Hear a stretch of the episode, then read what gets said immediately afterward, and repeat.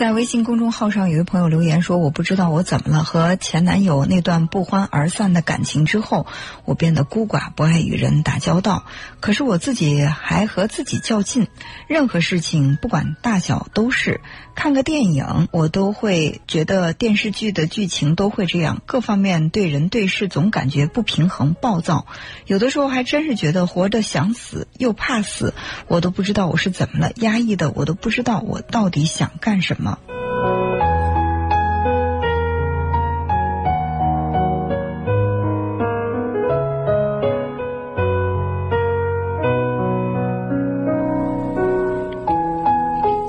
啊一段感情失败会在某一段时间给我们带来这个心理创伤，甚至呢会在这个时间段里觉得自己的这个价值感会降低。呃，有的时候我们冲别人发火、挑剔，看似是在挑剔别人，其实呢是在挑剔自己；看似是在怪罪别人，其实那是对自己的一种不接纳。所以，是不是这次和前男友的分手，你们之间的感情不欢而散？会让你在心里面有这种强烈的挫败感，会因此而变得自卑呢？其实我们以前在节目当中说过啊，说失恋并不可怕，呃，比较可怕的是我们随着感情的消失，我们还失去了对自己的自信心，会因为某一个人不喜欢我们、不接纳我们，我们也觉得自己不可爱了，所以呢，这个时候就会在心里面不知所措，在外在的表现呢，就是一种暴躁。向外攻击，或者呢是向内攻击，不断的自我否定。呃，如果说自己经常会有这种活着想呃想死，觉得。